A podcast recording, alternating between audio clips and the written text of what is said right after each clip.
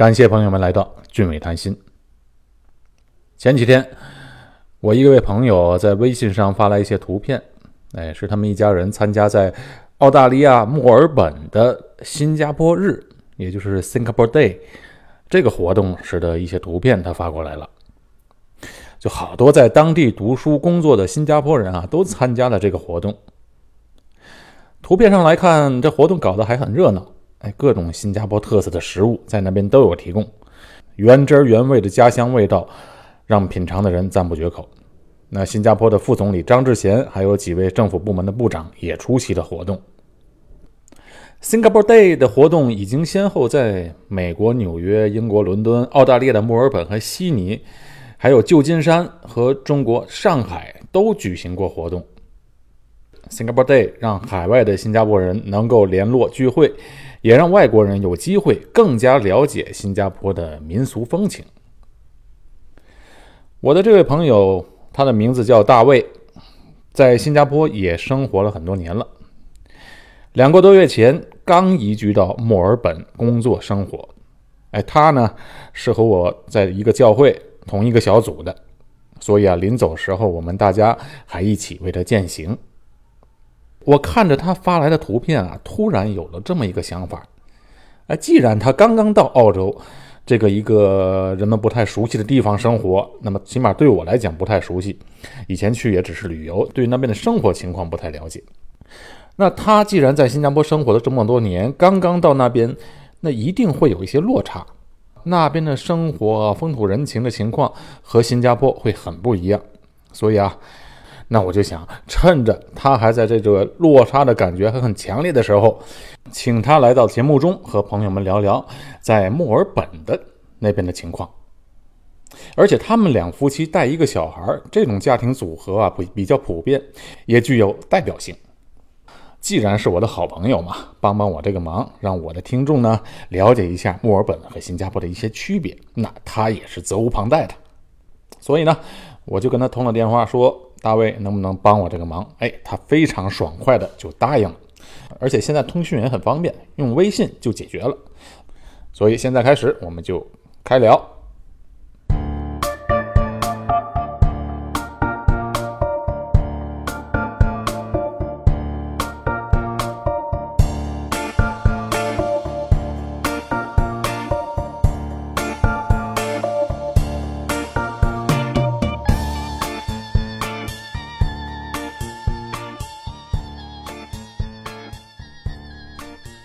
哎，大卫，首先谢谢你帮我这个忙，能不能给我们介绍介绍你自己？哎，说说你为什么要到澳洲去生活呢？先简单自我介绍一下，那么我们是从中国到新加坡的，那么在新加坡是做 IT 行业的，在新加坡也生活了相当长一段时间。之所以要想来到澳洲呢，呃，很多因素啦，有这个，比如说这个气候啊。啊，气候的因素有生活环境、工作环境的因素，呃，也是想换一个地方看看吧。是，这澳大利亚很大，很多城市了，为什么你要选择在墨尔本这个城市，而不到其他城市呢？能不能给我们介绍一下？呃，之所以来到墨尔本呢，是这样，其实澳洲有也还是有几个城市的，做一个综合比较，就会发现墨尔本是最好的选择。啊，我是这么认为的。啊，澳洲几个几乎基本上这几个城市，悉尼、墨尔本、p e r s 还有布里斯班，那么这几个城市其实都不错。啊，还有阿德莱德啊都不错，那个生活环境都都挺好的。那么但是还考虑到工作嘛。那么在工作上来说，啊，最好的那只有两个地方，悉尼和墨尔本，所以只可能这两个，其他城市的工作机会要少太多了。明白了，悉尼和墨尔本二选一。在悉尼和墨尔本之间，那么选择啊，这个就这个就好好考虑一下啊。悉尼的工作机会比墨尔本还要多，做 IT 的，其他的行业应该也大同小异。因为悉尼是澳洲最大的城市，所以它是工作机会最多的。呃，悉尼虽然的工作机会多，但是它有一个问题，就是它的生活成本也很高很高。呃，它的那个房价已经太高了，高到觉得大部分人都已经很难承受得起了。所以呢，好像我看过一个数据，统计数据说悉尼的房价收入比已经到了世界前前几名的吧？可能有，呃，这个具体数据还要查一下，反正是前前几名的啊，大概有十多二十比一的，就这样一个数据。新加坡应该才四或者四到五比一，就四五年的收入可以买一套房，但是悉尼已经呃已经太昂贵了，它的房价。当然了，悉尼的房价指的主要是它的 house。它的这个或者中文叫做别墅，它的房价很贵，但它的公寓也是很贵很贵的。那墨尔本反过来说，它的生活成本就低很多啊。墨尔本是这几个城市里面生活成本最低的一个了，所以它的性价比就非常高。第一，它的工作机会多，相对来说要多；第二，它的生活成本比悉尼要低很多啊，比 Perth、比博斯也是低。呃，很多人都是。往墨尔本跑，现在很多甚至包括悉尼的人都往墨尔本跑，因为他的生活素质就生活质量就会高很多，适合生活。哎，大卫，我认识你大概有三四年的时间，那你在新加坡一共待了多少年啊？我在新加坡生活了十七年，啊，是二零零零年来到新加坡的。哇，你都来新加坡十七年了，这么久了，我真没想到。其实你和我差不多。那这么说，你已经非常适应新加坡的生活了。对，呃，是来呃新加坡这个是生活是相当适应的，我们全家都很适应的。新加坡是很方便的一个地方。哎，大卫，你看啊，我是一九九八年来到新加坡的，那除了中间有四年的时间在美国，大部分的时间都生活在这里。哎，我和你年龄也差不多，你好像比我小个两三岁。哎，像我们这个年龄的人啊，四十出头，换到另外一个地方生活啊，我觉得是很不简单。你的感觉如何呢？你觉得这个生活方面的挑战是不是非常的大？呃，是的，这个转换是我们也是下了很大决心的，因为确实在新加坡已经相当适应了，然后做出这么大的转变。呃，是是，我们也是考虑了很久，然后才下定这个决心来到这边。呃，怎么讲呢？啊，挑战确实有，但是并不是不可以克服的那种挑战，是可以克服的挑战，是能够做做得到的。你看，其实有很多例子的。其实我们四十多岁出来的人很多的，或者你看看圣经，啊，摩西，摩西八十岁的。带以色列人出埃及，他那么大年龄了，他都可以做出这么大的事情。四十多岁，现在在联合国的定义里面是属于年轻人，所以呢，我觉得啊，不需要小看自己的能力。哎，大卫，你这番话说的太好了。哎，我觉得你啊，大卫，你是非常勇敢的。你的情况我比较了解啊，在新加坡的时候，你是工作方面都很称心，生活方面也非常的如意。而且我们平时一起聚会的时候呢，也是非常的开心。所以当我们听到你要去澳洲的时候啊，都觉得很突然，哎，觉得这么好的朋友要离开我们到另外一个地方去了，我们也是非常惋惜，但也是为你们高兴，因为觉得你们是非常有魄力的。大卫啊，你能不能和我们分享一下你刚刚到墨尔本的时候啊，这第一印象是什么？你觉得那边和新加坡最大的不同是什么呢？有没有什么不适应的地方呢？到墨尔本，我们下飞机的时候啊，就感觉非常的有亚洲城市的感觉，因为很多东西都是用中文写的，有种像回到中国的城市一样。那么到目前为止，没有感觉什么太大的区别。说实话，比较大的区别可能就是啊，白人多一些。在墨尔本的 CBD，就是 City 里面，因为它分很多的 Suburb 和 City，在 City 里面，啊，亚洲人或者是中国人已经达到百分之四十了，所以你在 City 里面走一圈，你就感觉是在亚洲城市里面，一点都不像是在澳洲一个一个什么西方城市。在墨尔本，呃，我的感觉就是跟新加坡差不多了，已经，就感觉有的时候就觉得像是一个亚洲城市，特别是在 City 里面。这个我觉得这边的人目前来看，我觉得都还算比较友好啊，比较 easy going 澳洲人呢，普遍来说还比较比较挺有礼貌的，我觉得。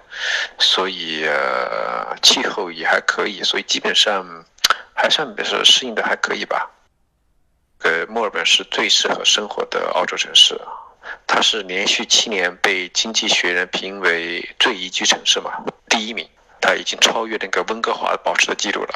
那么上一次好像是说温哥华是连续六年被评为世界最宜居城市，现在温墨尔本已经超越它了，连续七年。另外，我觉得呃，确实也是比较适合生活，因为它比起其他澳洲城市来说啊，比如说比起那个悉尼，它的生活成本要低很多，它的房价要低很多。基本上我只考虑这两个城市，一个悉尼，一个墨尔本，因为其他城市太小了，那这工作机会就很很少。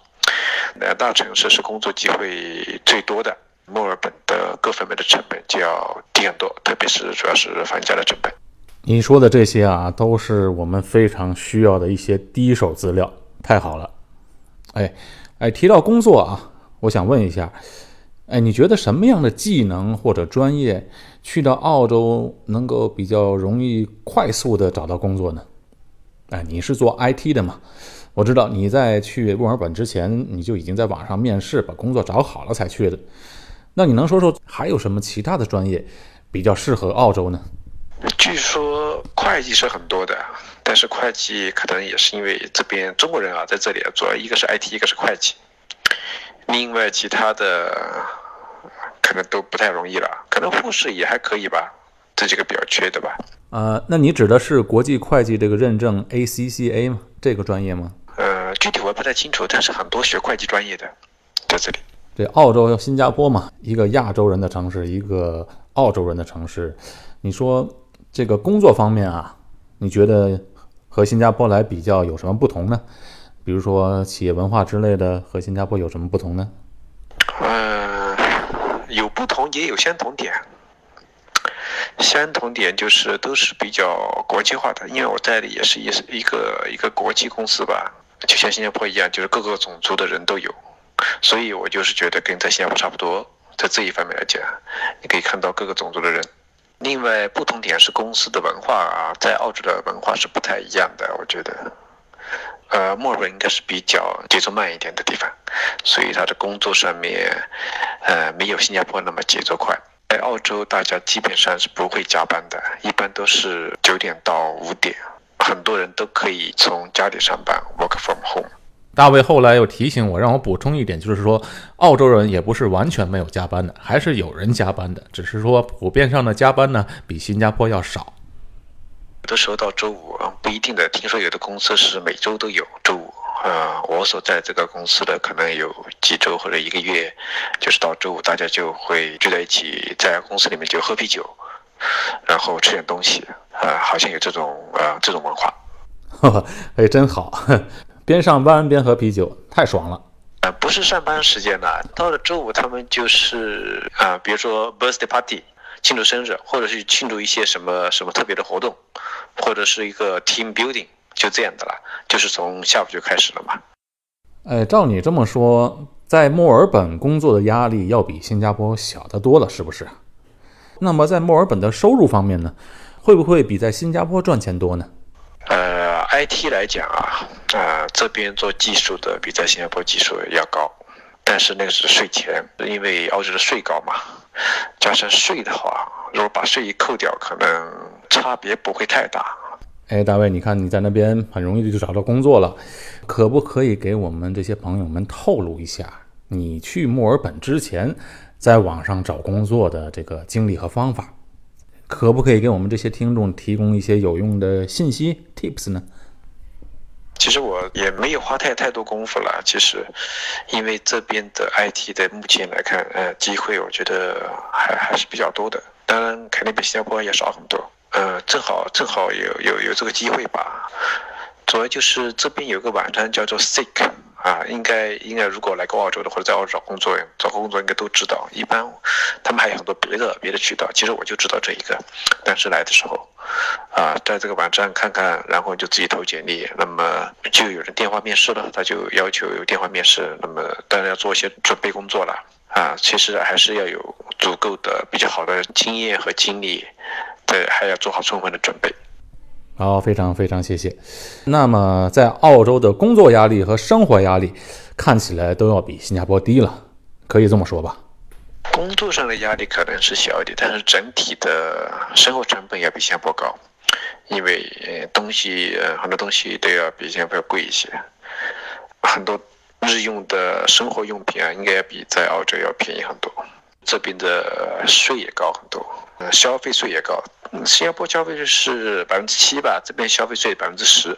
很多新移民呃来的时候呢，其实呃一开始其实挺不容易的，有有的工作，有的人就是要放弃自己在原来做的专业工作，然后在这边打工的，或者甚至找很久工作找不到的也是有的，所以每个人情况不太一样吧。哎，既然提到了生活啊，我想在澳洲的生活和新加坡一定会很不同。比如说这买车吧，我们都知道新加坡的车特别贵，澳洲的车应该是比新加坡要便宜的多了，是不是？呃，车便宜太多了，这边的车比中国还便宜。呃，有人做过比较吧？同样一个款式、同样一个配置的车啊，澳洲的车比中国应该会便宜个几万块钱，可能便宜几万人民币吧。那比新加坡就更加不能不能比了。在新加坡开车那真的是奢侈的事。新加坡是全世界应该是车辆卖的最贵的国家了。哎，在新加坡一张拥车证啊，拥车证就是让你准许你开车的那张纸，那张纸就值五万新币，而且还只能用十年，十年过后了你还得再买另外一张纸。所以如果这张纸五万新币的话，那单单这张纸的价钱五万新币。在澳洲就应该能买一辆非常不错的车了。五万新币可以买非常好的车了，也没有用车证，你想开多久就开多久。这边很多车，十多年的车，二手车还在卖几千块钱。呃，如果是呃开了一两年的车，丰田的 Camry 啊，也就一万多块钱，好像在新加坡可能要十多万块钱了，所以差别非常大。在新加坡，Toyota Camry，丰田佳美卖十五六万新币。这边的新的新车，Toyota 的 Camry 2.5的，可能也就两万多块钱，两万多新币。如果新加坡是卖十五万的话，呃，两万多两万多澳币转换成新币大概是三万吧，那那就有差不多有十二万的差别。所以，所以这个差距太大。嗯，在澳洲吃东西方便吧？啊，比如在新加坡呢，你随便吃一个简单的午餐，富靠咖啡厅到处都有。一个午餐吧，一个普通的午餐大概是五块新币左右。那在墨尔本大概需要多少钱呢？呃，吃的话，这边很少有复刻的，所以它的吃的方式跟在新加坡完全不一样。偶尔我们去那种很大的、大型的那种 shopping mall 才有复刻，那个复刻的食物要比新加坡要贵很多。新加坡大概对你说的大概是五块钱，普通的，在这边的话大概要十块钱。也很少有，一般就是像我住的附近就没有复刻，啊，有些小餐馆，小餐馆的话，你点一份吃的就是十多块钱，那么一家三口，这样分量比较大，大概一家三口去的话，就点两份就够了，大概花个二三十块钱。大卫，那你中午在公司怎么吃饭呢？这个是个好问题，这个我刚才跟你讲，这个是跟新加坡的非常大的差别。我们在公司里面，我们都自备饭盒，自己带着饭，然后到微波炉热一下。我看很多同事、很多人都是这么吃的，因为在外面吃实在太贵了。但是也是有人在外吃的，大概十多块钱。我们都是在头一天就弄好了，啊，就带走了，然后到第二天到 office 就对，这个是个很大的不同，这个细节啊，去大家全部带饭盒。哎，这个是非常有意思的事儿，这带饭盒啊，我记得是我在非常小的时候才做的事儿。在澳洲呢，现在你们还在带饭盒，哎，我觉得挺有意思。哎，你不说呀，我们真的是没法了解这个细节。哎，大卫，你看你刚到了澳洲，那一定会要找房子嘛？能不能给我们介绍一下在那里找房子的经历呢？如果我的节目为您提供了有用的信息，我讲的故事为您解了闷儿，请您为我点个赞，并且留下评论。能不能给我们介绍一下在那里找房子的经历呢？好的。在澳洲找房子啊，嗯，特别找长租的房子是比较正规的。那么它的要求好像比新加坡要严格。一般来说呢，呃，都是通过中介。在这边找房子，像这种长租的话呢，一般是一年，一年签一年的合同，这点跟新加坡差不多。但是在这边找房子的话，他要看你的工作状态，呃，银行证明，要身份证明。还要有公司出具的你的合同，或者说公司的 employment letter，啊，所以呢，对新移民来说，就是会要求比较高。很多人呢就是来读书的，那么因为有的时候他们达不到这个条件，比较麻烦，所以他们就不得不短租房子，找那种二房东的，不是通过正规中介的，那样就会啊容易出很多问题。因为像我刚来的时候啊，那么我是先找了一个那种 service apartment，service apartment 就相当于那种。呃，类似于酒店一样，但是呢是套间的酒店，啊，就是很多旅游的人来了，这一家人啊，或者很多人五六个人啊，就住那种套间，不像新加坡，你随时想看啊，然后中介就带你去看了。这边是一个叫什么卖方市场，卖方市场的意思就是说，中介开放这个房子给你看，一个礼拜就是两三次，啊，一次一个小时就开放一下，你就所有的想租的人都这个时候来看，所以我们去看的时候就很多人来看。租房子的还不是买的，看了之后，你就拿填申请表，他也不跟你讲那么多，你填申请表，把所有的材料都准备好交上去，然后中介就呃，他现在评估，他可能有很多人想租你的房子，啊，中介评估之后，他会跟屋主谈，啊，他推荐要哪个，然后屋主最终做出选择，所以有的时候你挑申请你也未必租得到。哦，这是不是就是一个信用体制的问题呢？啊，就是说，当你还没有积累到一定的信用分数，所以在租房的时候就会遇到困难呢。这个还不是看那个信用记录，它主要是看你有没有这个呃每个月这个呃交房租的能力，所以它就要看你的工资，看你的银行存款，确保你有这个能力交房租，啊，他才会考虑达到这个基本要求。那你说的 service apartment 要多少钱一个月啊？看地点，一般比较紧俏的地点都是很多人想住。比如靠近一些学校啊，或者比较方便啊，靠近火车站啊，啊，交通比较方便，有有有 shopping mall 这些地方，就这个这个到哪都一样，新加坡也是这样的，就就很好租，啊，稍微偏一点啊，交通不方便啊，就就没那么容易租，呃，但是不管在哪里，他都有这些条件，没达到这个条件，他可能都不会租出去，他不会降低这个条件，因为你租进去，到时候懒得来跟你扯皮，到时候你不交房租，懒得跟你扯皮，还能怕麻烦。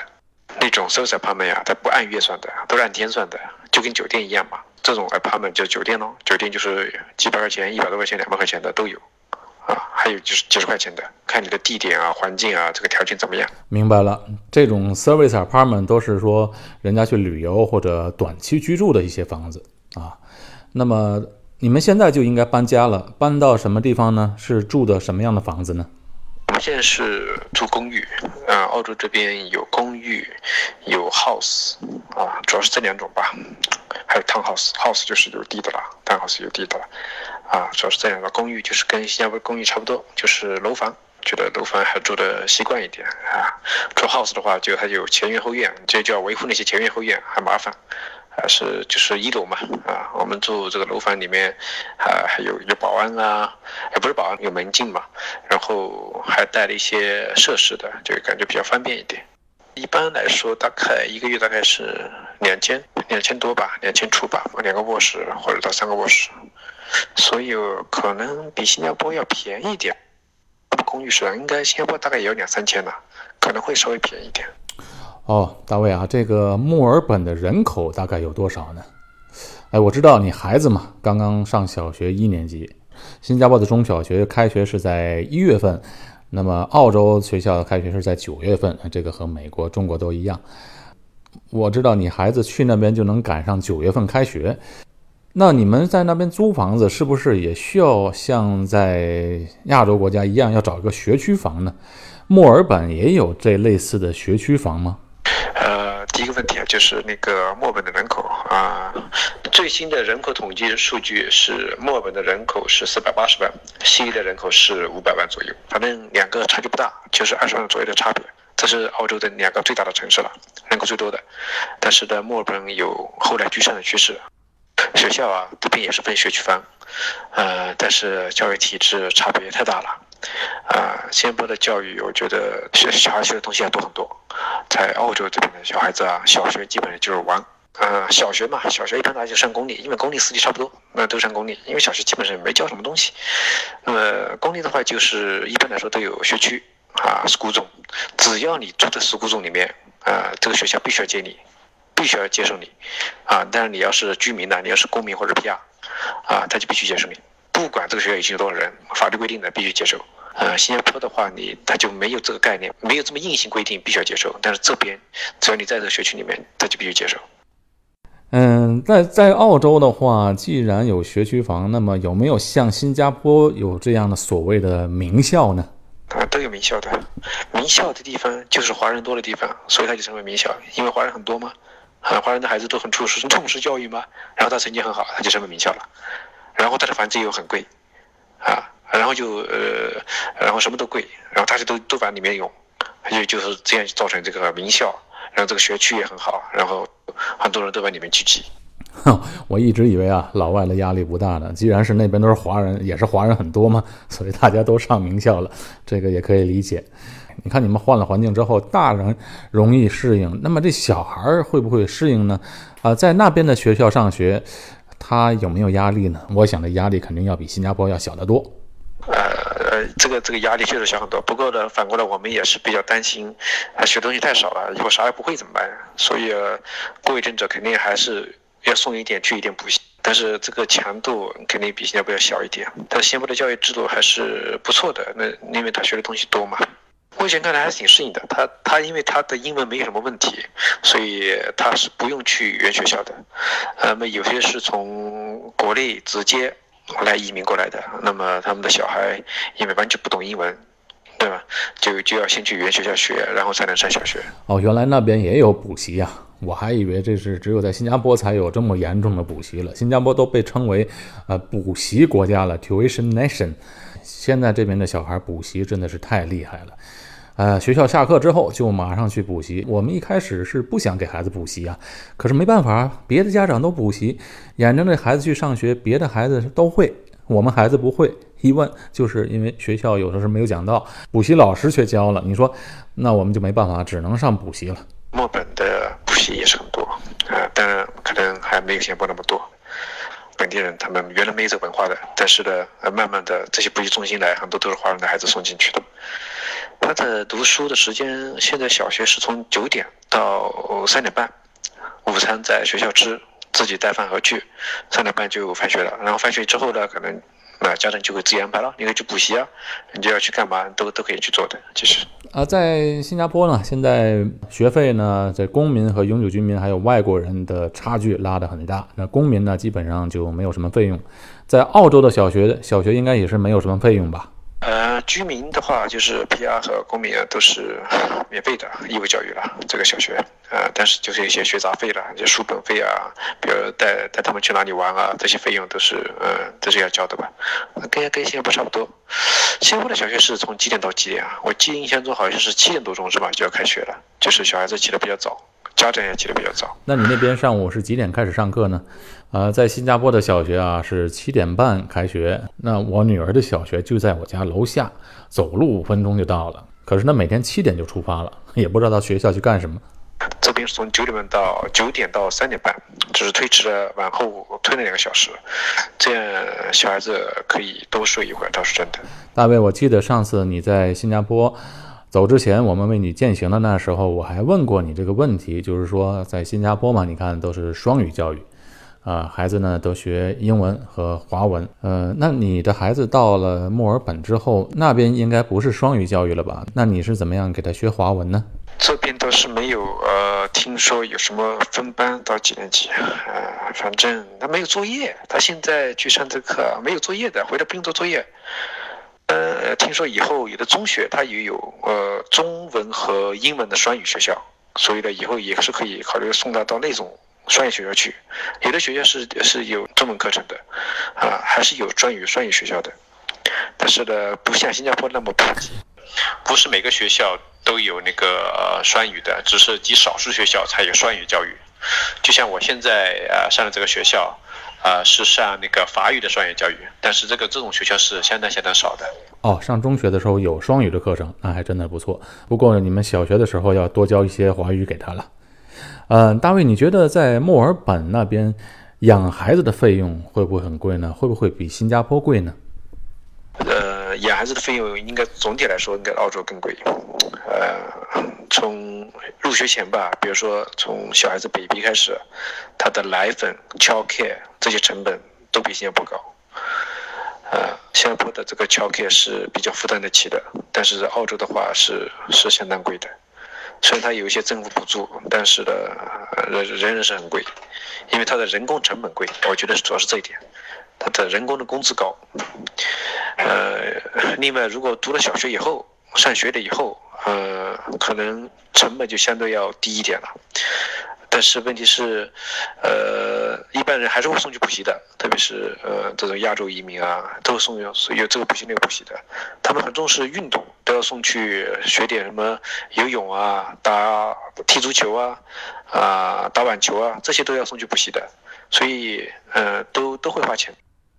而且注意到这个新加坡上补习的时候啊，是一次有一个小时，这里上补习好像一次只有三十分钟，时间还短。看来这澳洲和新加坡都差不多，养孩子费用啊，大部分都花在补习的费用上了。哎，大卫，你能不能谈谈这个医疗呢？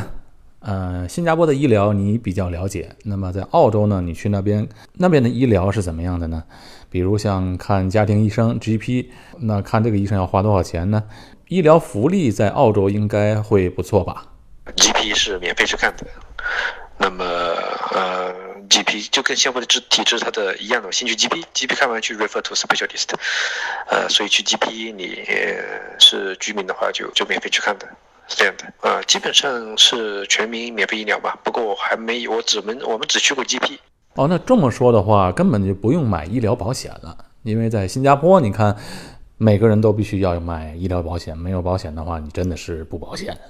其实也不是啊，因为这种全民公费医疗吧，你想想，这么多人想看病就去看病，你想想那个医院它的资源得有多紧张。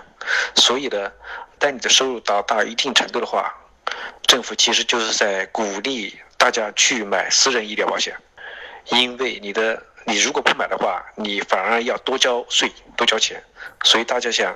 与其我多交税，我不如买一份私人医疗保险。那它的好处就是，第一，呃，就是不用排那么长的队了，因为，嗯，因为你如果没有私人医疗保险，你要去看公立医院，就排队等着，就等很久。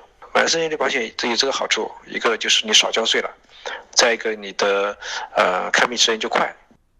他通过减税来鼓励大家买，也不要占你不要，因为你的收入到一定程度，你已经能够支付得起的，你就买私人保险，不要去跟那些比较贫穷的人去占用那些公用资源，这个意思。